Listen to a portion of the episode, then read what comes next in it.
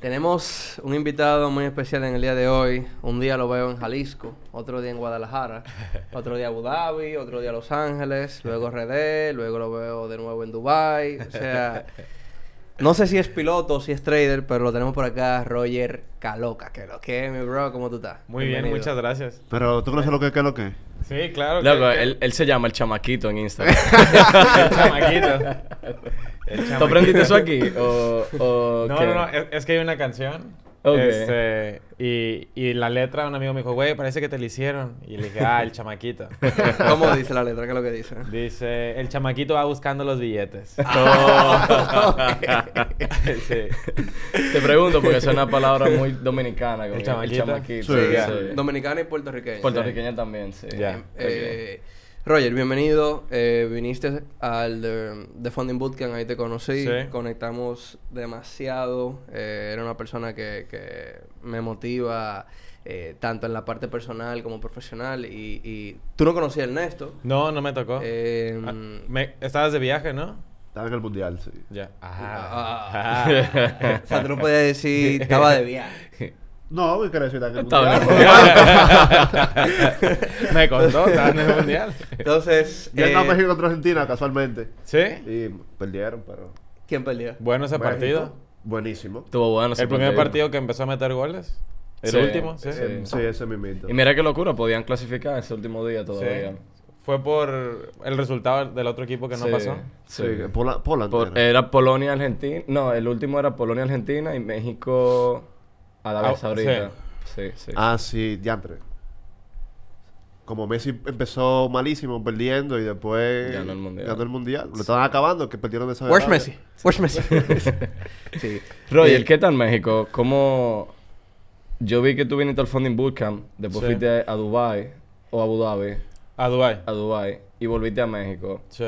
¿Cuál fue ese trip que hiciste por los Emiratos? ¿Qué te pareció? Bien, bien. ¿Primera vez? No, segunda vez. Había ido la primera vez en abril, cuando fue mi luna de miel. Ok.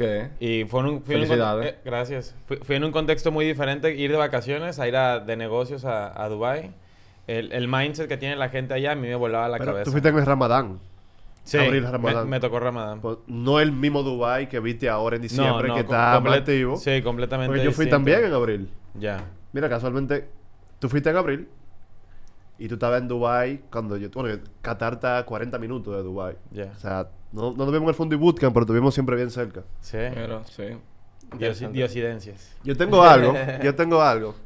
Eh, cuando uno va a Dubai y experimenta lo que es Dubai, uno puede ir a Dubai, un Airbnb o un hotel, no por lo que Dubai se caracteriza, pero yo salí con un pensamiento de que el que no ha ido a Dubai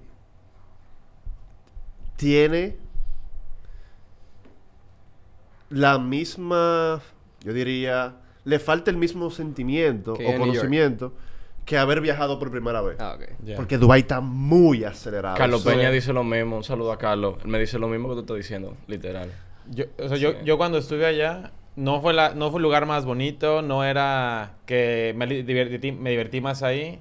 Yo siempre te- yo tengo como una eh, metodología o que siempre estoy diciendo que busco cosas que me estiren la liga, la liga mental, de que rompan como mis barreras. Sí. Dubai lo hace 100% desde que llegas. Lo dijo el Lo- Neto cuando vino. Lo más lujoso, lo más caro, lo más bonito, lo más rico, todo es lo más ahí. Es Sí, sí, indescriptible. es Entonces, indescriptible. es, eh, te- no sé, como que te cambia el chip. Haber estado en Dubai es como... Lle- Llega un punto que tuve tanto Lamborghini, tanto Ferrari, tanta Urus, tanta G-Class, que es... ¿Por qué, ¿Por qué yo no lo puedo tener? Sí, no, tuve la abundancia corriendo eh, en cuatro gomas. Exacto. A mí lo que más me impresionó de Dubai y de Abu Dhabi, cuando estuve allá hace unos años. Entonces yo soy el único que no he el- ido. Sí. Ah, ¿tú no has ido? Ay, no he ido. No he ido. A mí lo que más me impresionó fue... eh, yo vi un edificio, que el edificio tenía oro por fuera. Ya tú sabes. Y luego, cuando me subí al Burj Khalifa, creo que fue, eh, vi la historia de cómo se construyó Dubái. Yo no lo había Sí. visto la historia. Y la vi como en hologramas, como esa tierra o esa ciudad, eso no era nada, era Desierto. desierto. Se 20 levantaron años en les 20 tomó. años. Entonces, imagínense países como el de nosotros, que yo no me voy a cansar de decirlo, de República Dominicana, donde brota la leche y la miel, lo que nosotros podemos en 20 años. Imagínate México también lo que pudiera hacer, Sí. cómo pudiera explotar, cómo pudiera expandirse. Entonces, entrando un poco en materia, eres un trader que veo bastante... Hemos quedado en, en contacto ya, Flow Pana, Flow Amigo, y veo tu manera de tradear. Pero algo que me causa curiosidad es que yo te stalkeé. Yo fui un poco para atrás y vi que tú eres un startupero. O sea, tú eres Sí. un emprendedor que ya ha tenido varios emprendimientos. Y quiero que empecemos por ahí. ¿Dónde empieza Roger como emprendedor? ¿Cómo empieza esta carrera? Ya. Eh, a los 18 años, es- yo estudiaba, bueno, en Guadalajara, en el TEC de Monterrey. Uy, durísimo. E- Era, eh, tenía beca, entonces pues no me podía ir mal en la escuela. Y la verdad es que decía, eh, primero me metí al TEC a estudiar animación digital por mi abuelo. Mi abuelo es caricaturista, es reconocido en México. Wow. Y, y yo dije, quiero hacer lo mismo que él, seguir el legado, pero lo versión nuevo, no lo digital. Duré un mes en la carrera. Me tuve que salir porque no sabía dibujar. Entonces me cambié a creación y desarrollo de empresas, que, que es como emprendimiento. O sea, hay Y- una carrera de Sí. creación de empresa en el Tecnológico de Monterrey. Sí, sí, sí, sí. Vale, pero es que no tenemos eso. No. No, aquí hay dirección empresarial, Exacto. pero no. Creación de empresa. No, no, Sí. aquí no hay, aquí no hay, no. Este, entonces estuve ahí, estuve ahí hasta noveno semestre, pero estando ahí en mi segundo semestre, eh, yo digo, ¿sabes qué? Necesito ayuda con, con las materias, no me está yendo bien en la escuela, eh, necesito, no, no me puede ir mal porque tengo beca, y yo buscaba una solución para tener asesorías y no la encontraba. Entonces la creé yo mismo. Ese fue mi primer startup. Se llamaba Mi Genio. Mi Genio era como un Uber de asesorías. Mi Genio tiene una historia interesante porque lo hice con mis dos mejores amigos, Iñaki y Mauricio, unos cracks financieros.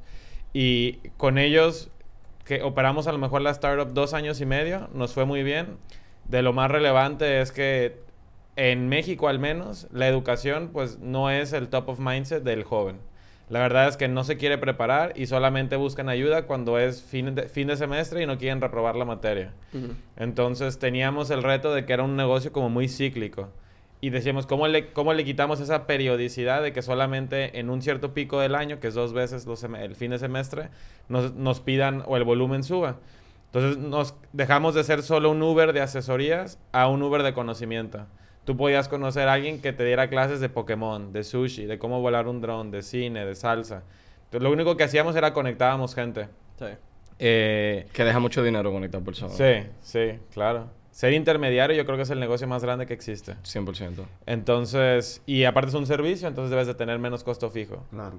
Eh, y de lo más relevante que tuvimos ahí en Mi Genio fue, tuvimos una competencia en el MIT. Eh, voy, doy un pitch eh, de una competencia de Latinoamérica de startups. Y un paréntesis, para quien no sabe lo que es MIT es Massachusetts Institute of Technology, que es de las universidades más, más duras. De Estados Unidos. Yo Sí, llegué, o sea, a escribir- llegué a escribir algún artículo para el MIT. Lo digo Sí, porque para que entiendan la relevancia de lo que está diciendo Roger, como que es una de las universidades era más duras. Tiene el, el MBA program más duro de Estados Unidos completo, según tengo entendido. Fu- fuimos ahí, este, y llego yo al Demo Day. eh, ya estábamos en las finales. Yo no sabía quién iba a ser el jurado, quién iba a estar ahí. Doy, doy mi pitch, lo doy en inglés, me va bien. Y cuando termino de dar mi pitch, pues todo el mundo se acercaba y le daba la- como que la mano a los jueces. Güey, estaba Mark Zuckerberg. Oh. Sí. Dame la mano. Acaba de dar el thumb. En el caption de este video tiene que decir saludé a Mark Zuckerberg. No, porque... Y si él dice ahorita... Y tengo un par de millones bajo... bajo- Lo ponemos los dos, uno después del otro. Entonces... Entonces, este- ¿Conociste a Mark Zuckerberg? Sí, sí. Pero tú sabías que él estaba ahí o tú No, yo, bajaste yo- y lo yo- viste. yo no sabía. No, Wow. de haber sabido ahí no doy el pitch, me cago encima. Sí. no, no. Entonces. Una, eh, una pregunta, ¿es verdad que aparece un androide de frente? Sí, claro. Es- sí. El, el tema de sus cejas te saca mucho de pedo, sí. Entonces, este. Yo no sé si fue diosidencia o qué pasó, pero yo no gané la competencia. O sea, quedamos en cuarto lugar. ¿Tú entiendes que lo deberían haber ganado? No, no, no. O sea, pero, pero ahí va lo importante de, de haber quedado en cuarto lugar. El premio de, conso- de, pues, de consolación era tener una mentoría uno a uno, 15 minutos con alguno de los jueces. Pues me tocó Mark. ¿Qué? Espérate, espérate, espérate, espérate. 15 minutos. Sí. O sea, una pregunta. ¿Qué tiempo tú tuviste entre ese cuarto lugar y esos 15 minutos? eh, de cuando sucedió, Sí. fueron 20 minutos. O sea, tú tenías 20 minutos para tu formular. Pero, pero yo no sabía que me iba a tocar él. Oh my god. O sea, solamente dijeron, van a tener un uno a uno con los jueces para que les den feedback de su, de su emprendimiento. Entonces a mí me tocó él porque coincidíamos en tecnología y él me dijo, o sea, cuando, ya cuando estábamos en el uno a uno, me dijo, Facebook ya intentó hacer lo que tú estabas haciendo. Lo intentó hacer en México a través de los famosos grupos. No sé si se acuerdan que en Facebook había como Sí, unos grupos. Sí. Dice, la iniciativa de los grupos era una iniciativa educativa para, la- para grupos universitarios. Dice, pero vimos que no tenía buen engagement, entonces pues como que lo, lo quitamos del camino y lo pivotearon a grupos como más sociales. Pero grupos inició para comunidades internas de universidades. Ok. Y, y me di- y él fue el que me dijo, y, y Latinoamérica no ha tenido la respuesta que esperábamos. Entonces, yo a tu emprendimiento le veo la falla de que es, de que es digital. O, o sea, como nosotros hacíamos la conexión, era tú y yo nos veíamos en persona y dábamos la clase. En ese entonces Zoom y, es- las videollamadas, pues no era lo del momento. ¿Qué año es esto? Eh, hace 7, 8 años. O sea, Facebook en su maximum prime. Sí. Continúo, compañero. Y, y este y él me dice y, y, y, um, mi genio está destinado al fracaso si tú no pivoteas tu modelo de negocio. Te tienes que mover a, a lo digital. Y yo seguía terco con decir, no, es que la conexión es presencial porque el mexicano no sabe aprender digitalmente. Entonces se Sí. tiene, te tienes que sentar a un lado de él, agarro tu manita y te digo cómo se hace. Es, y, En ese tiempo. En ese tiempo. Sí.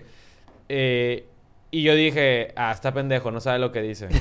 Y- Eh, Juventud divino tesoro, ¿eh? eh, eh, eh, esa es mi lección más grande que yo creo que me he llevado. Porque él me enseñó a entender el poder del feedback.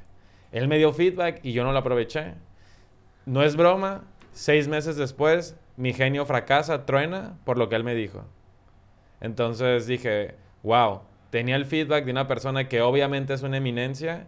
Y yo pendejo a los 19, 20 años, creí saber más que él, regreso y le digo, no, no, vamos a seguir por aquí, nosotros sabemos hacerlo, porque conocemos el mercado, Sí. porque La- estamos la dentro. la soberbia te jugó sí, en contra. sí, Sí. le fa- Sí. Te faltó humildad. Claro, entonces, Pero, br- brother, de, de Mark Zuckerberg, porque si es un Sí, tío tuyo. Es fácil decirlo ahora. sí. Pero a los 19 años, ¿qué tu cerebro pensaba? viejo? Que tú eres el mejor. ¿Qué, qué es lo que te está diciendo el este de gringo? Mark Zuckerberg, porque Sí. tú puedes buscar que tiene 50 mil millones de dólares. No, pero yo, yo dije, pues yo conozco bien el mercado, sé lo que Sí, estoy sí, haciendo, sí, sí. tenemos tracción. Zuckerberg nunca había comido tacos. Sí. Eh, y entonces, eh, eh, Roger. Y, y ya, pues tronamos. Esa, esa, esa startup es la primera que trueno. He tronado como 6, 7 startups, yo creo. Eh, y de ahí me deprimo. Digo, no, no, no, O sea, puedo, no puedo ser Me emprendedor. faltó- me- a mí me pasó exactamente lo mismo. Y fui y busqué trabajo. Bueno, Fui- no, yo no busqué trabajo. Fui y me empleé para, para IBM y fueron los peores seis meses de mi vida. Era la persona más triste, así... No sé, no estaba, no estaba en mi... Descríbeme un día eh, de, de tu tristeza cuando te empleaste. ¿Cómo era un día de Roger en ese momento? u- IBM, la planta en Guadalajara. Para todo esto, Guadalajara dicen que es el Silicon Valley mexicano. ¿Por qué? Porque hay muchas empresas de tecnología allá. Pero IBM es una planta manufacturera también, entonces las plantas no están en la ciudad, hay que manejar. Manejas como hora y media de tráfico. Hora y media para llegar al trabajo. Llego y mi único trabajo era correrle un reporte a mi jefe. No me daban más, no me daban más responsabilidades, no tenía más tareas, solo tenía que hacer un reporte. Un día veo un video en YouTube de hacer macros. El día que le hice una macro a mi reporte, dejé de trabajar. Ya. Mi hora y media de reporte con una macro la hacía en 15 minutos. Entonces tenía 6 horas disponibles para hacer más cosas. Yo le decía a mi jefe, oye, ¿en qué más te ayudo? No, no, ese es tu trabajo, solo haz eso. Entonces te- estaba 6 horas picándome los ojos en mi escritorio.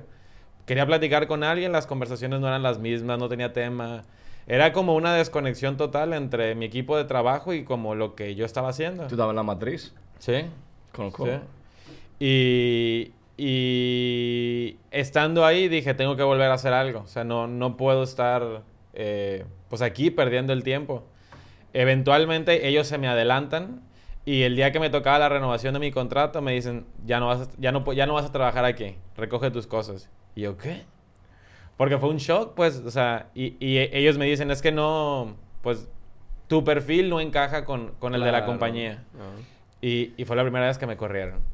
Pero, pero bien, fue, fue lo mejor que me pudo haber pasado porque tal vez yo me hubiera tardado más en salirme de ahí. Es un wake-up call. Sí. Claro. Sí. Este, después de eso, para hacer la historia breve, eh, me voy a, a Bruselas a trabajar un rato.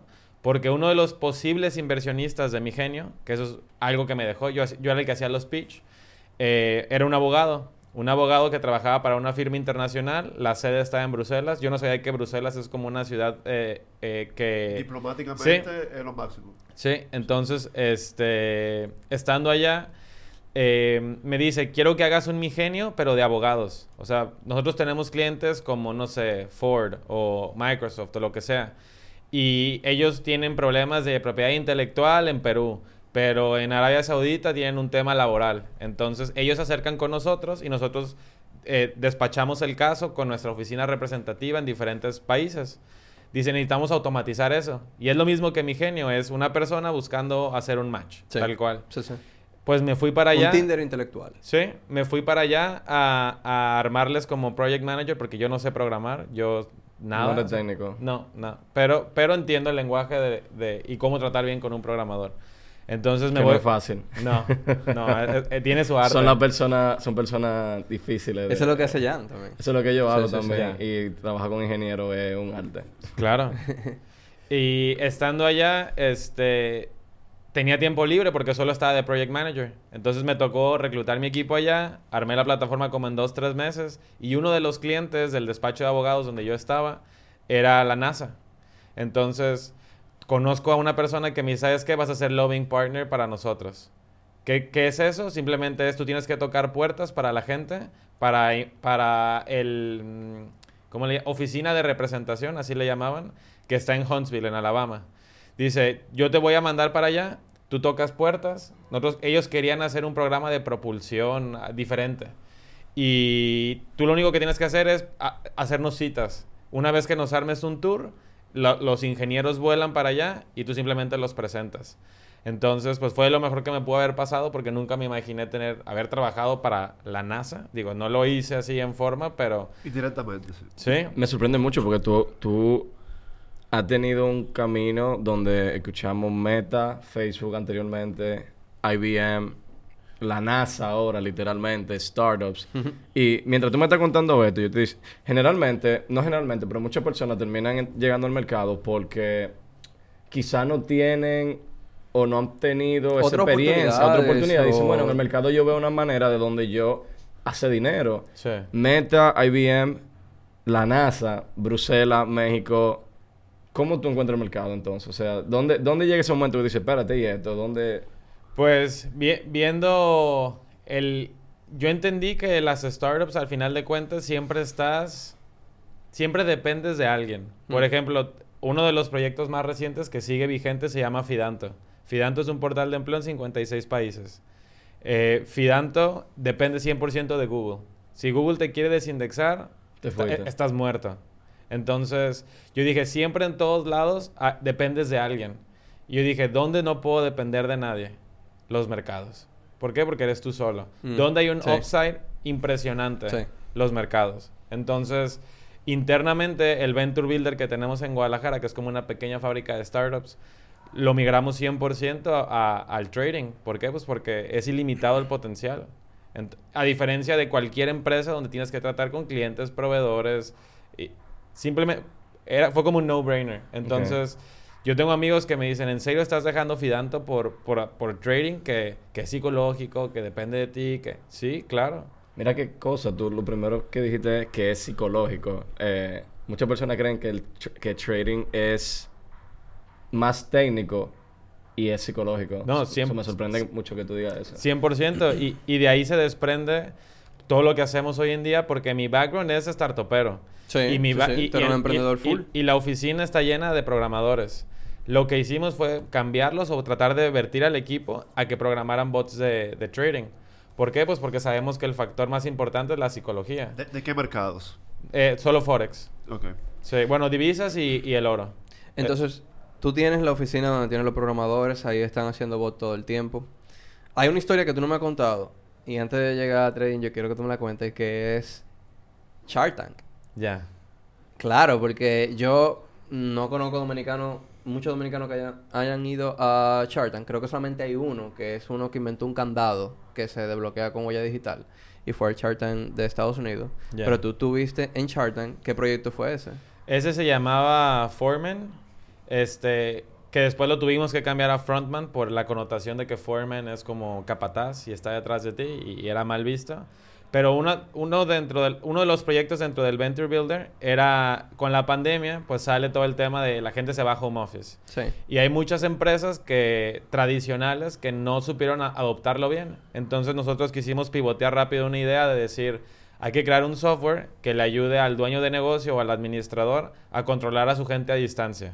Al- yo sé que todo apunta a Great Place to Work y que todo mundo sea responsable de sus actividades y que nadie esté detrás de ti, pero hay empresas que no pueden funcionar así, que sí necesitan esa como rigidez. Entonces, nuestra plataforma lo que hacía era monito se instalaba un software en la computadora que te decía cuántos clics dio el usuario, a qué horas inició la sesión, capturas de pantalla aleatorias para ver eh, la información que estaban procesando.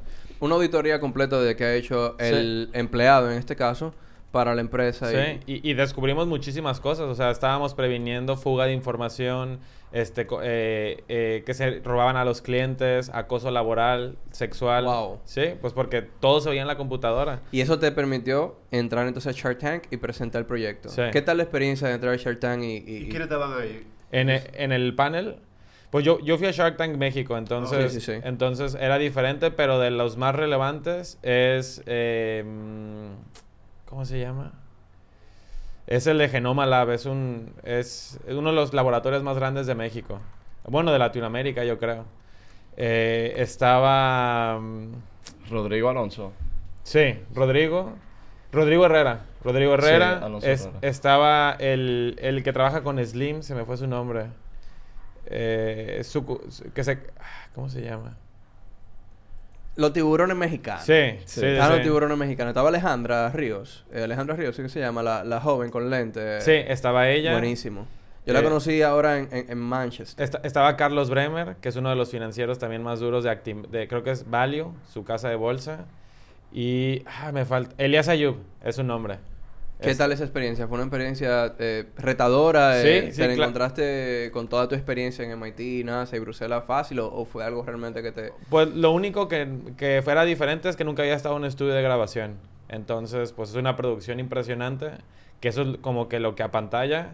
Pero el tema del pitch, pues eso ya lo tenía como que más trabajado. Entonces, Mm. por ese Y en lado... español. Sí, sí.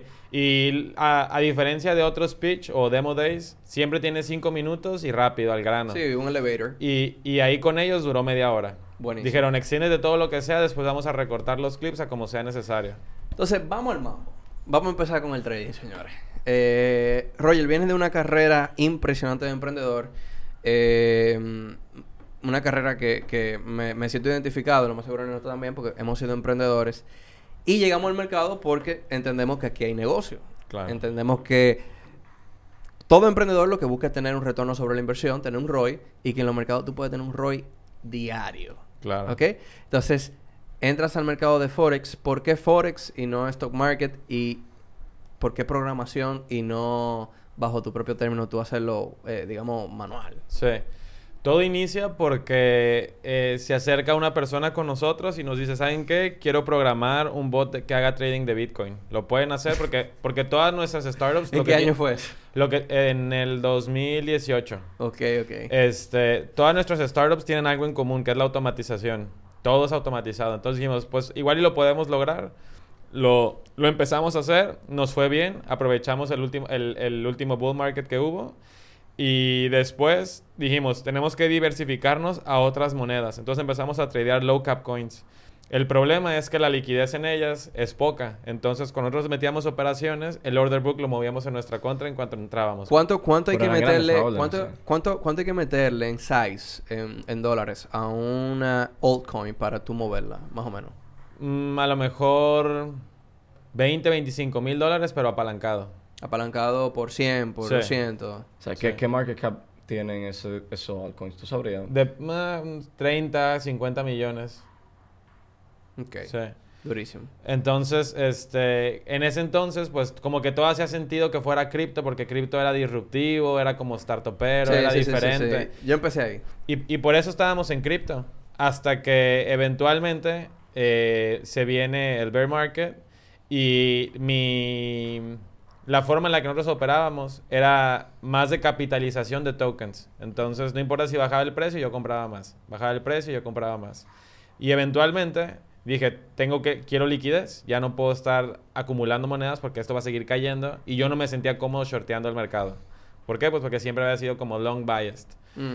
Eh, me doy cuenta que sigo moviendo el order book en mi contra cuando quiero hacer un poco de futuros, en vez de estar holdeando y hacer value investment, porque eso es en lo que yo me enfoqué. Yo me enfoqué, a mí lo que me, me encantaba de cripto era el tema de blockchain y on-chain. O sea, el hecho de tú poder ver detrás de los protocolos si realmente valían la pena o no. ¿Por qué? Porque yo me di cuenta que tú podías predecir o anticiparte al precio si veías actividad on-chain antes de que se reflejara en el, en el, market cap. Eh, ¿Qué fue lo que hacías? Hay herramientas que te pueden decir la liquidez que hay dentro de los protocolos a diferencia del market cap. Entonces, por ejemplo, una cosa es que te digan, no sé, eh, Ethereum, no sé cuál sea el market cap ahorita, pero vamos a inventarnos un número, un millón de dólares. Pero, el, pero la liquidez que hay dentro no es de un millón, es de 6 millones. Entonces tú dices, hay más dinero moviéndose dentro del protocolo que lo que el, que lo que el market cap dice. Wow, eso yo 180 no lo sabía. 189 billones. Entonces, Sí. eso es una anticipación. Perfecto, Una analogía. Esa es una ejemplo. anticipación al precio, porque eventualmente se va a reflejar en el precio, en el market cap. Entonces, este, em- hacíamos eso. Eventualmente el mismo amigo que se llama, Se, se va a reflejar o a la alza o a la baja. sí, casi siempre es a la alza cuando, el, cuando dentro del protocolo hay más liquidez que la del market cap.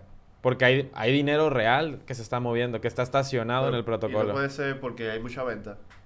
Mm, el- te- tú puedes ver que son posiciones holdeadas, puedes ver que son protocolos como de staking o puedes ver si es volumen. Mm. Entonces, en lo que te fijas es en, el- en los protocolos que tienen el staking o el dinero Claro, estacionado. claro, claro. Y, y de ahí el- la misma persona, Jimmy, que fue el que nos metió a Bitcoin, nos dice, ¿por qué no se mueven al oro? El oro es muy líquido. Es, es- no van a tener problemas de mover el order book en su contra.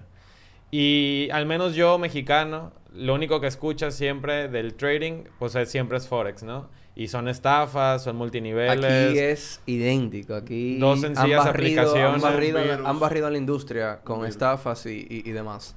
Entonces, este, nos dice, "Mue- muévanse al oro, no tienen que operar cualquier otra cosa. Es igual que tradear Bitcoin. De hecho, es- o sea, Bitcoin es el, el oro digital. Mm. Simplemente se van a mover del otro lado. Y dijimos, bueno, vamos a intentarlo. Pero siempre desde un approach de trading algorítmico. Lo que nos dimos cuenta es que Bitcoin era un mercado diferente al del oro. ¿Por qué? Pues porque allá estaba como que más manipulado. Entonces las mismas estrategias o los indicadores que, que hacíamos para cripto no funcionaban en este mercado. Entonces fue iniciar desde cero. O sea, em, Bitcoin es un mercado, tú estás diciendo que es un mercado manipulado y el oro no. A diferencia del oro, eh, yo veía más manipulado Bitcoin. Claro, porque es totalmente descentralizado. Sí. Entonces, este, nos brincamos al oro, empezamos a hacer estrategias, pero a nivel programación nos topamos con el primer como, como con la primera pared, que era para tú programar un, un bot que haga trading en MetaTrader, este, tienes que programar en MQL5 o MQL4, dependiendo si eres MT5 o MT4. MySQL. Y, nos- y nosotros eh, operábamos en TradingView. Todos los indicadores que hacíamos eran en TradingView Ujú. y nos conectábamos con el API de Binance para hacer la, la, la- la- la entrada de posiciones. Y acá no lo podíamos hacer. Entonces era o volver a aprender a programar, pero Sí. ahora en el lenguaje para MetaTrader, o encontrar la forma de crear un puente entre TradingView y, MetaTrader. Y creamos nuestro, nuestro puente a través de Telegram. Entonces, digo, sé que suena raro, pero tenemos un bot que capta las señales de TradingView en Telegram y luego de Telegram las inyecta en MetaTrader. Perdón que me ría, pero estoy pensando en las personas que no son técnicas y que están viendo esto y tienen que estar de que de qué están hablando. Sí. Sí, pero, pero, pero, digo, al final del día creamos un puente para, para no tener que agarrar un nuevo lenguaje de programación. Buenísimo. Para resumir, y que para los que no están viendo, y perdón, Wilson, todo lo que dijo Roger, eh, tecnológico, básicamente él creó un puente que lo permitía conectar aplicaciones y lo Es permitía correcto. entrar al mercado con, ba- con TradingView, Binance y su plataforma, todo integrado en uno. Correcto. Y en lo que más nos enfocamos siempre fue en el backtesting. O sea, nosotros hicimos, no es broma, 89 indicadores diferentes. O 100 indicadores diferentes. Que cada indicador lo convertíamos en una estrategia. ¿Por qué? Porque el indicador te permite hacer backtesting hacia atrás en, en TradingView con el Claro. número de velas que tengas disponibles. Pero no puedes ejecutar una operación con un indicador. Mira, Roger, nosotros aquí duramos un periodo como de ocho meses. Eh, Creo que el año creando, creando estrategias algorítmicas y testeándolas. En palabras dominicanas o mexicanas mejor, eso es un dolor de huevos. Sí. O sea, qué problemático, qué demandante es crear una estrategia algorítmica por ti mismo con un bot y darle seguimiento a ese Sí. backtesting. Y, Y, y- no y- solamente es dar con un indicador que te tiene 80% de success rate, que es fácil llegar a esa estrategia que sea de, de constante success. Pero en la práctica, ya cuando tú le pones el dinero, no sucede eso. No, el backtesting no es para nada igual a cuando estás real money. Sí. que es lo que pasa en tecnología y tú lo sabrás, como que tú tienes la cosa en el test environment y todo funciona bien y después salen a producción y es como que, oye, me espérate, ¿qué está sucediendo aquí? Sí. Es que el slippage, que esto, que Sí. aquello. Entonces, ahí yo quiero que, que- que a las personas que quieren crear su bot o, o quieren eh, tener trading automatizado, ¿qué es diferente de la práctica a la realidad cuando se trata de deploy Ah, eh, ah, eh, hay, la estrategia? hay tres errores más comunes que los aprendí a base de perder dinero. El primero fue que cuando tú, cuando tú programas un bot y le haces backtesting, se te olvida contemplar el spread y el slippage. Exactamente. Eso fue lo que nosotros aprendimos también. Por- por- por- porque hay mala. bots, hay bots que operan y dices, es muy bueno. Claro, ¿no? Pero lo Nosotros sacas al mercado y el spread no, no- nunca lo tomas. Hicimos un. Excel. eh, ya eh, en, a esta fecha deberíamos tener un jet. No, Roger. o sea, a esta Nosotros fecha... fuimos a casa de campo solamente para pasar frente a toda la casa que veíamos y decíamos, no vamos a mudar al lado de ese.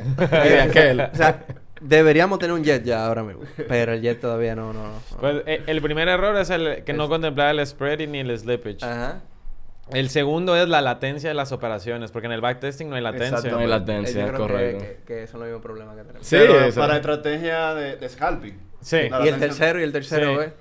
Hey, ¿qué tal familia? Si quieres aprender a invertir o a tradear, tenemos una plataforma con bastantes cursos gratuitos para ti, para que empieces a formarte desde ya. Bendiciones. Y el tercero es que cuando quieres, que cuando estás haciendo backtesting, tú puedes hacer overfitting a la estrategia.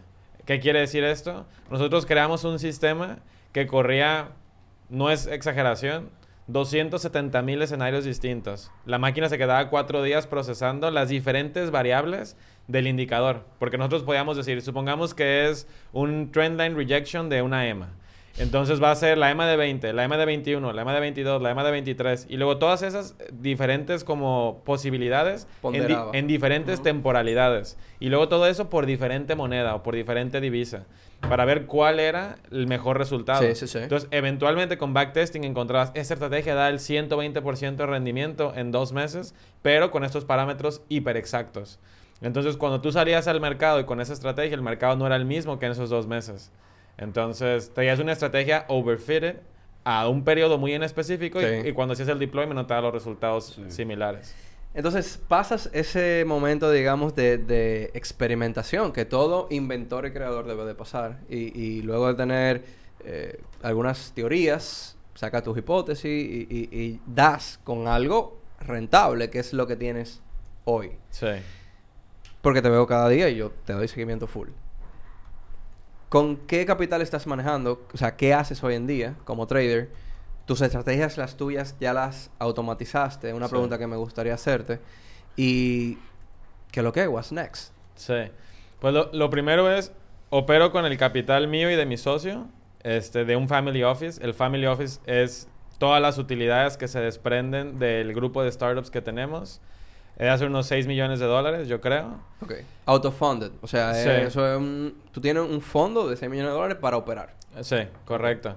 El cual está diversificado internamente de tres formas.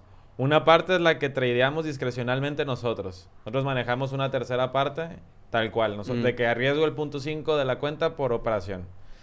La otra, una segunda parte es eh, algorítmica. O sea, tal cual se los metemos a bots que hagan trading. Bots Creados por ustedes. creados por nosotros. Que de rendimiento traen entre un 6 y 10% mensual. Buenísimo. Co- Con un drawdown como del 5%. Que muchas veces, y esto me gusta recalcarlo, es... Sí, es que yo tengo un bot que hace el 12%, el 20%. Sí, pero ¿cuál es tu drawdown? Nadie dice. Todo el mundo dice cuánto ganas, pero nadie dice cuánto arriesgó para ganar eso. Mm. Y más en los bots, que los tienes que estar cuidando todo el tiempo. Y por último, eh, fondeamos traders, que es donde nace Pinbar Capital. O sea, es, es un proyecto alterno donde buscamos a traders que ya sean rentables y vamos y les decimos, yo quiero trabajar contigo, quiero duplicar tus ingresos sin que tú tengas que hacer nada extra. ¿Por qué? Porque te puedo hacer copy trading a tu cuenta. Ahí ustedes hacen un KYC, Sí. eh, le hacen, un, me imagino que un análisis y demás. Correcto. Durísimo. Y, Roger, tú que trabajas con estos capitales tan altos, eh, me imagino que, que tienes la ventaja con tus relaciones en México y, y- y en el mundo startup, pero de tener conexiones con ciertos brokers que están regulados ya. Sí. No es como muchos forex traders que yo veo que, que trabajan con brokers que no están regulados, que tienen problemas para hacer retiros y demás. Sí. Ninguno de esos problemas, eh, digamos, tú los tienes por, por, por la estructura financiera que ya tú llevas allá. Sí, no, pero porque hicimos su respectivo due diligence. O sea, yo siempre vi que manejar capital tiene como tres tipos de riesgo. El riesgo operativo, que es el riesgo de yo meter una mala operación, ¿no? El riesgo de custodia, que es dónde está albergado el dinero. Y el otro es el riesgos externos, factores, ¿no? Una noticia, el, el mercado abre con un gap enorme y a todos nos, a todos nos fue mal. En tu caso, yo creo que, que también algo importante es que tú no levantas capital de externos. Tú No. manejas un family office. Correcto. O sea, tú, tú eres un wealth management. Sí. Eh, o sea, tú, tú manejas la riqueza ya de una familia. Y, y para las personas que quizás no nos conocen, o bueno, no que no nos conocen, no conocen el término, ¿qué es un family office, básicamente? Family Office es, eh, así como a lo mejor tú y yo podemos tener algo de capital, pero tú mismo lo administras. Family Office es cuando pones a administrar un pequeño equipo de profesionales las utilidades o los rendimientos de los negocios de la familia. Entonces simplemente es, la- esta empresa dejó 5 dólares, 2 dólares, 3 dólares, ah, tengo 10 dólares para operar. Y todos los meses hay que darle cuentas, o mi cliente es el Family Office. Buenísimo. Yo al Family Office le tengo que pagar un rendimiento mensual. Y el extra es, ya es profit. Excelente, excelente. ¿Cuál ha sido ya de manera personal tuya, eh, eh, Roger? Porque es muy fácil decir, bueno, tengo 6 millones de dólares para trabajarlo, eh, me gano un porcentaje mensual. ¿Cuál ha sido tu peor mes y cómo te enfrentaste a esto emocionalmente? Mi peor mes fue una, fue una sola noche. Mi peor noche. Amanecimos con 400 mil dólares menos. Porque el bot se desconectó. Pero cuando tú dices menos, menos que había vendido una posición. Pérdida realizada. Y, y entonces, ¿cómo, cómo, ¿cómo enfrentaste eso? Con diarrea. sí. Sí. Me puse malo. Claro. No O imagínate. sea, tú perder- despertaste y lo viste o te informaron de que no, eso no, me, sucedió. me Para desperté. tener contexto. Me desperté y lo vi. Y de vacaciones aparte. Ah, Se de vuelta te tuviste que devolver, ¿no? No, seguí operando allá, pero obviamente pues ya no fue lo mismo. Sí, Claro. sí, sí. Lo, lo bueno, gracias a Dios, fue que fueron profits. O sea, ya había ido, el- había tenemos un desempeño extraordinario un Mm. mes y medio antes y la pérdida se vino de, o sea, de, de profits. Entonces. Yo, yo, yo veo, Roger, que tú tienes unos hábitos muy marcados, eh, de personas que están detrás del éxito y han alcanzado cierto éxito en la vida. Eh, ¿Cuáles son tus hábitos? Tú dirías un día de Roger eh, como empresario, como trader. ¿Qué, qué, qué le podemos transmitir a las personas en ese, en ese mi, mi vida ha cambiado mucho desde que estoy haciendo trading porque ahora me tengo que levantar temprano. Yo siempre he dicho que no se trata de riqueza, se trata de libertad. Y cuando estaba en el mundo startupero me podía levantar a la hora que yo quisiera. Si un día quería levantarme a las 11 de la mañana lo podía hacer. Ahora no puedo porque el mercado me obliga a estar presente a las oportunidades. Mm. Entonces, ahora me despierto cuatro y media de la mañana, cuando es algo como que me cuesta mucho de, de estar en los mercados financieros. Pero simplemente me levanto, me baño, eh, trato de bañarme con... me- yo sé que a mí me gusta muchísimo el agua caliente, me encanta estar así en el vapor, pero tengo un buen amigo que me dijo que desde que se baña con agua fría su vida cambió. Acuerdo. sí, sí, sí, entonces. ¿por qué? Pues porque te, Aumenta- te- porque te obligas a hacer cosas incómodas desde la mañana. No, y Entonces, está demostrado que aumenta en un 200% tu dopamina. eso sí no sabía. Es que ese frío te, re- te despierta sí, o sí, te despierta. Yo, yo nomás lo empecé a hacer porque dije, es algo que me pone incómodo. Y siempre busco ponerme incómodo. O sea, si- si- el crecimiento está detrás de la incomodidad. Buenísimo. Entonces, Buenísimo. eh, por, por eso eh, eh, trato de bañarme con agua fría eh, y me voy, me voy luego, luego a la oficina. Llego, hago lectura del mercado y mientras se da mi setup, que he aprendido que el, juego, que el trading, al menos discrecional, es un juego de paciencia, a mí me encantan los newsletters. O sea, yo siento que la mayoría de lo que puedo aportar o estar comentando es 100% lo que leo en newsletters. Entonces yo le dedico dos horas, tres horas a leer newsletters todo el día. Y tengo newsletters de todas las industrias que me interesan. Cripto, startups. Hace poquito eh, eh, descubrí uno que se llama Failery. Y es un newsletter, así como todos podemos ver news como Crunchbase, que manda las noticias positivas del mercado. Este es un newsletter de puros este, fracasos. Entonces, Claro. este, est- newsletters, eventualmente opero. A las 2 a las dos de la tarde me voy a la casa con, con- con mi esposa, trato de comer con ella. Y con Hannah, tu, tu, tu Sí, perrita, ¿no? Sí, mi Shih Tzu. Exacto. Sí. Este, estoy, trato de estar al menos una hora de, de calidad ahí con ellos y después gimnasio. Creo Trato que de... te gusta mucho el senderismo. Sí. Eh, yo, yo en el hiking encontré la fórmula de entrar en estado de flow. Ustedes, o sea, eh, eh, yo, bueno, para los que no saben, estado de flow es como cuando todo está a tu favor y eh, esos momentos eureka se pueden dar más fácil. Mm. Y yo me yo estudié cómo provocar los estados de flow. Y el estado de flow se, lo haces cuando estás relajado en un lugar eh, aislado, pero te, hay un esfuerzo físico en tu cuerpo. Entonces yo dije, el hiking, que para mí es ir a la montaña, es como yo me provoco el estado de flow. Cuando yo tengo un problema, quiero solucionar algo, tengo que irme a la montaña. ¿Por qué? Porque no hay nadie al lado mío, no me pongo música, simplemente soy yo y mis pensamientos, estoy relajado, pero me voy a, la- a las 2, 3 de la tarde, cuando el sol está en su pleno este, calor. ¿Por qué? Porque me lleva a hacer un esfuerzo físico que me obliga a realmente entrar en ese estado de flow. Y, ¿Qué? es- y ahí es cuando resuelvo la mayoría de mis problemas. Qué peculiar que tú dices eso, porque yo estaba hablando con mi abuela hace dos semanas sobre Jesús y ella me... Estamos hablando de los desiertos y ella me decía que los desiertos tienen mística eh, y la sierra, porque Jesús se iba al desierto ahora, Al monte. al monte al y se Sí, fue al sí, desierto sí. 40 días. Sí, sí, sí. Eh, so, qué, qué bueno que tú dices esto, porque mira la conexión, o sea, Jesús se iba al desierto 40 días, tú te vas A a la la, montaña, sierra, a la a la montaña, sierra. a buscar ese... Sí, las respuestas Flow. a, a lo- a lo, a lo que estoy... a lo Hay que un en poder enorme en, en saber estar solo. Sí. A ti Sí. te encanta en Canadá. A mí me encanta estar solo. A, a- a caminar y, y, y Sí, demás. porque primero no hay ninguna influencia, como tú lo dices, ni siquiera de música. Y tú puedes analizar con total transparencia tus, tus pensamientos y autocorregirte y ver qué, qué viene haciendo mal y te, te surgen ideas increíbles. Tú solo por horas te, sal- te surgen la idea que, que son las que le dan forma a tu vida realmente. Sí. Durísimo. Y, y, y, y trato de eso, trato de provocarme estar en estado de flow cuando necesito resolver algo. Entonces, yo diría que, que eso es más o menos como mi, mi, mi rutina. Tú dijiste algo hace unas semanas, no recuerdo cuándo, en tu story, eh, lo escribiste, dijiste que tú respetas mucho a las personas que se leen 25 o 40 libros al año. Pero le tengo miedo al que solo lee un libro 20 veces. ¿Cuál es ese libro que ha leído 20 veces? Se llama Business Model Generation. Te, Es, tengo, te tengo miedo. eh, es la Biblia del, es la Biblia del startupero. Sí, Eh, sí. eh, es- ¿Lo es- compara con Zero to One o tú crees que se lleva Zero No, to se One? lo lleva por mucho. ¿Qué? E- Es que es un libro que 100% se enfoca cómo bajar tu idea a un modelo de negocio y cómo validarlo. Entonces, es lo básico. Yo al menos creo que mucha gente tiene poco capital, tiene poco tiempo, entonces ambas son súper preciados para ellos y que, y que cuando van a hacer un emprendimiento deberían de validarlo primero. Si leen ese libro, estoy seguro que su success rate va a aumentar 300%. ¿Por qué? Porque te da las bases, al menos técnicas, de cómo validar una buena idea de negocio. ¿Cuáles son, tú dirías, tres peculiaridades de un emprendedor eh, exitoso? Primero, incertidumbre. O sea, sabe manejar bien la incertidumbre. Segundo, resiliencia. O sea, yo le digo que no se caga. Que, que se le ponen los retos y él sigue ahí terco, terco, terco. Y el otro es, la- o sea, yo diría que es como la perseverancia.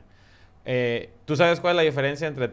Bueno, no sé si sepan qué es terco. ¿Terco? Claro, claro, ¿Sí? claro. Ok. Digo, a lo mejor pensé que era una palabra como muy mexicana. No, testarudo. Sí. La diferencia entre terco y persistente, ¿saben cuál es? ¿Cuál? No sé. Solo ¿no? es una palabra. No sé, no sé. El resultado. Si tú logras el resultado que te prometiste... Ya no eres un terco, ahora eres un eh, persistente. Eres persistente. ¡Wow! Yo- Persistencia. Yo, tengo algo. Eh, de que no estoy tan de acuerdo contigo en la parte de perseverancia. eh, y es por el mundo en que vivimos hoy. A nivel empresarial. Hoy en día, los negocios que nacen, en menos de ocho meses, nueve meses, si tú no consigues público o el negocio no tiene un crecimiento eh, acelerado. Ese negocio no va a arrancar. Después de nueve meses no va a arrancar.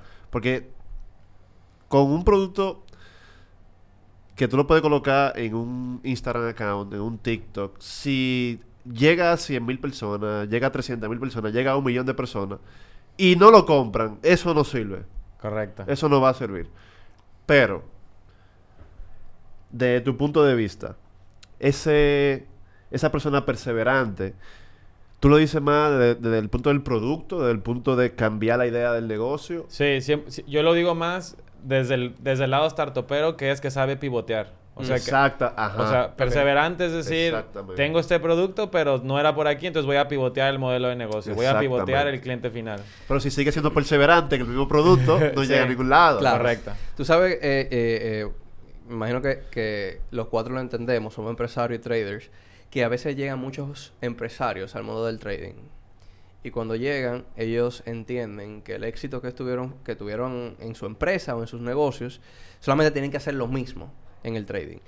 Y tú que eres empresario y trader, me gustaría entender qué se diferencia de ser un emprendedor a ser un trader. ¿Cuáles son las diferencias claves que debe de tener el trader de un empresario?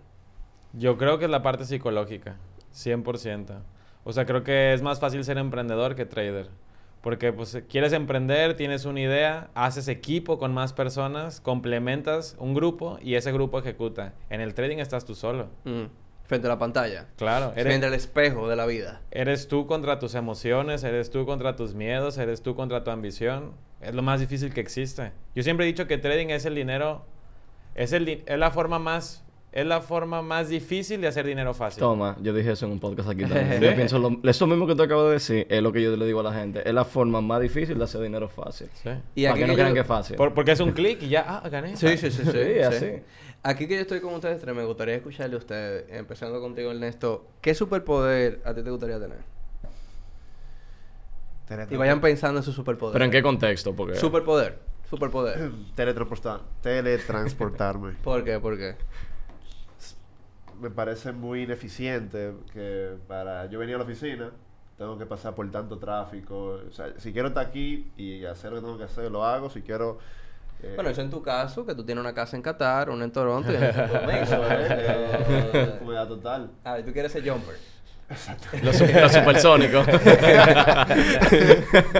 y tú, Roger, superpoder. Yo diría parar el tiempo. ¿Ok? Vale. O sea, o sea, la capacidad de to- hacer un screenshot de lo que está pasando y poder acomodarme al mejor setup. Buenísimo, buenísimo. Setup y todo. Yo estaba pensando en teletransportarme también. Me gustaría mucho. Tú te puedes teletransportar a Wall Street y ver qué está pasando. Claro. Pero teletransportarme y... Sí, como que el primero que me llevó a la mente rápido fue teletransportarme. Poder Durísimo. moverme libremente. ¿Tú? Dominio propio, yo creo. Dominio propio. Yo creo que... Pero ya tú tienes ese superpoder, porque la Sí. Biblia dice que Dios te dio dones Claro. de sabiduría y dominio Es un propio. fruto del espíritu y, ya, yo, dentro. ya yo lo tengo ahora mismo, pero es difícil mantenerlo. Es Y- y difícil yo creo que, que La las grandes mentes del mundo y las personas que, estado, que han estado en las posiciones más importantes de poder han tenido algún tipo de problema y han caído por no, por no tener dominio propio. Entonces es algo bien, bien, bien dinámico. Ayer yo estaba viendo un podcast y me encantó la siguiente idea de que la palabra disciplina Mm. es una narrativa, que no es algo, no es un fundamento. La disciplina, o lo que le llamamos disciplina, es eh, pasión. Cuando tú tienes pasión por el gimnasio, por hacer que tu vida valga la pena, tú te autodisciplinas.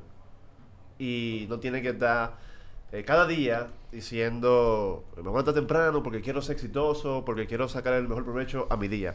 Si tú tienes pasión por ese proyecto, ya sea el trading o, por ejemplo, los diversos negocios que tú tienes, eh, tú, vas a ser, tú vas a ser disciplinado, tú te vas a levantar temprano. Tú no tienes nadie que decirte de que ponga tu 100% para cumplir tu meta. Philly, a veces, eh, por ejemplo, yo, yo paso por picos de pasión, entonces. O sea, yo paso por picos donde yo estoy más enamorado de Abacus, o estoy más enamorado de enseñar, o estoy más enamorado del trading, o de mi área espiritual.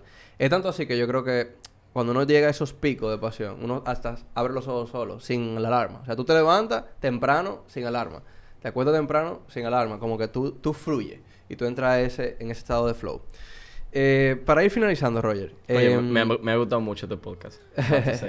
Sí. Sí. Para ir finalizando, Roger. No, eh, a- a- antes de que pases, ¿cómo, ¿cómo has solucionado tú esos picos? ¿Los vives? O sea, dices, tengo picos de pasión, de disciplina, y sé que eventualmente va a volver a llegar. ¿O ha- has encontrado la forma de hackear para mantenerte estable en ese nivel de... Tú sabes que algo que me gusta de, de el hackeo, yo diría que, que uno puede, uno puede autohackearse eh, de muchas maneras.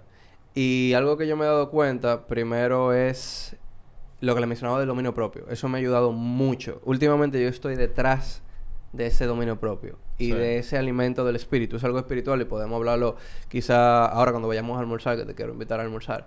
Mira. Pero también la otra parte, agregar una actividad que sea súper retadora y que sea nueva en mi vida.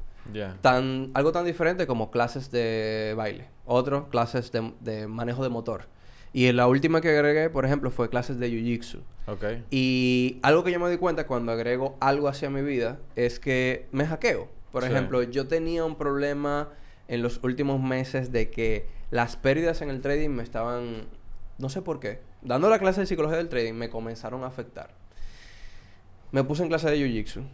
Tú sabes que yo soy el mamaleta, ¿verdad? Yo soy el peor de la clase de Jiu-Jitsu. Yo soy el cinta blanca, el primero. Y que el primo de Teresa te mete la mano, tío. Sí, el, sí, el primito, el primito de tu esposa me mete la mano. Eh, quizás subo un video aquí él metiéndome la mano.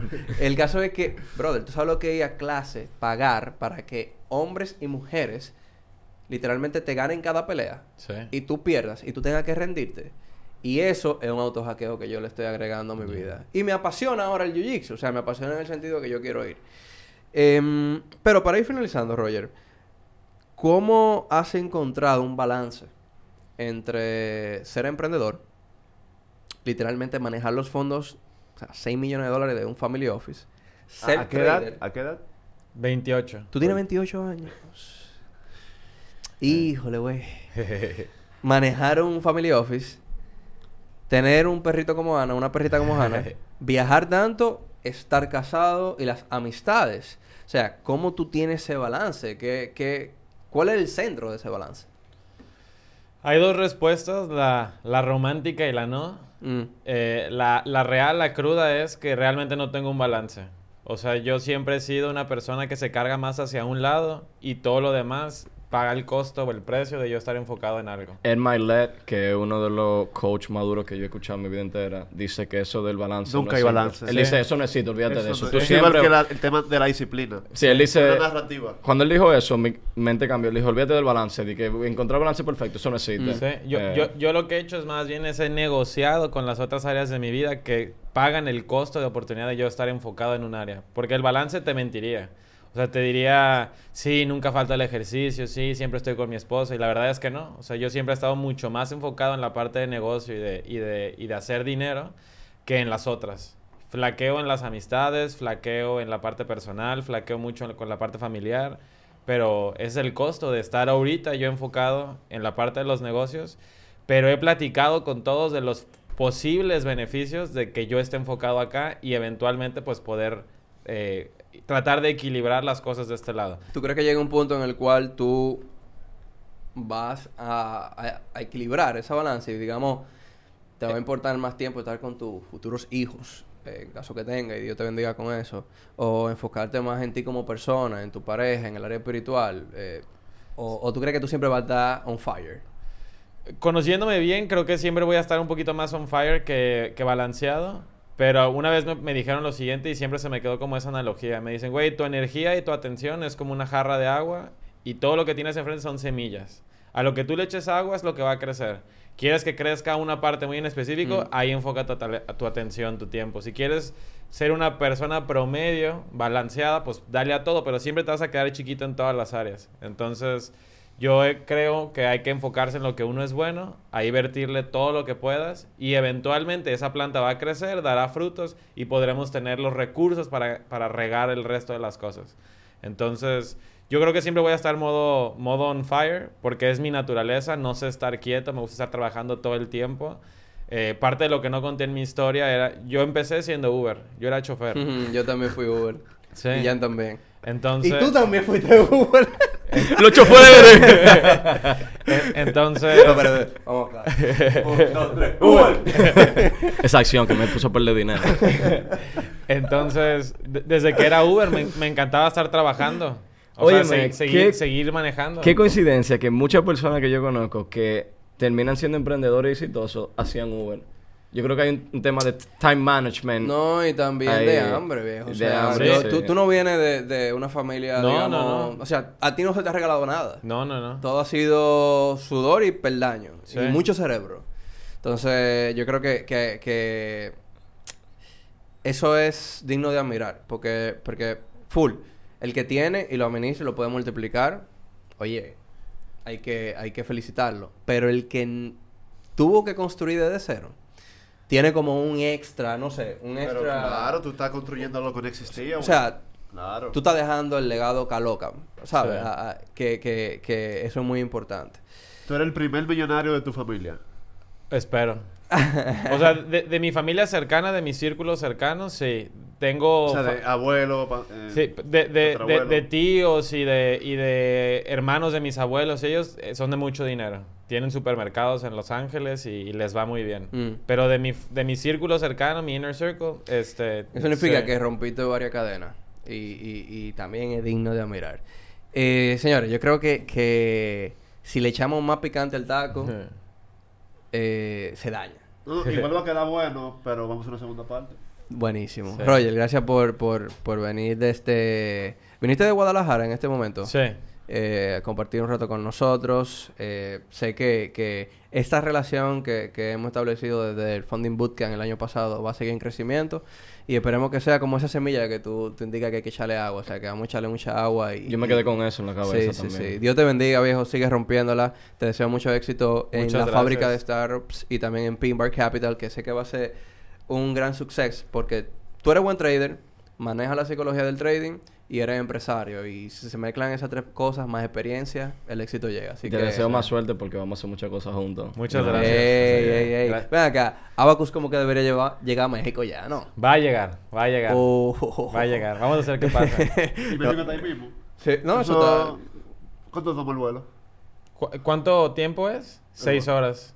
Ok. De Guadalajara. Bueno, llegas a Ciudad de México, de Guadalajara a Ciudad de México es una hora y de Ciudad de México para acá son cuatro horas. Buenísimo. Eso está Buenísimo. Llegamos de aquí ahorita. Señores, nos vemos en Guadalajara, Monterrey, Jalisco, Ciudad de México, En todos lados. En todo lo que venga. hasta Cozumel. Coming la próxima. Coming soon. Acapulco.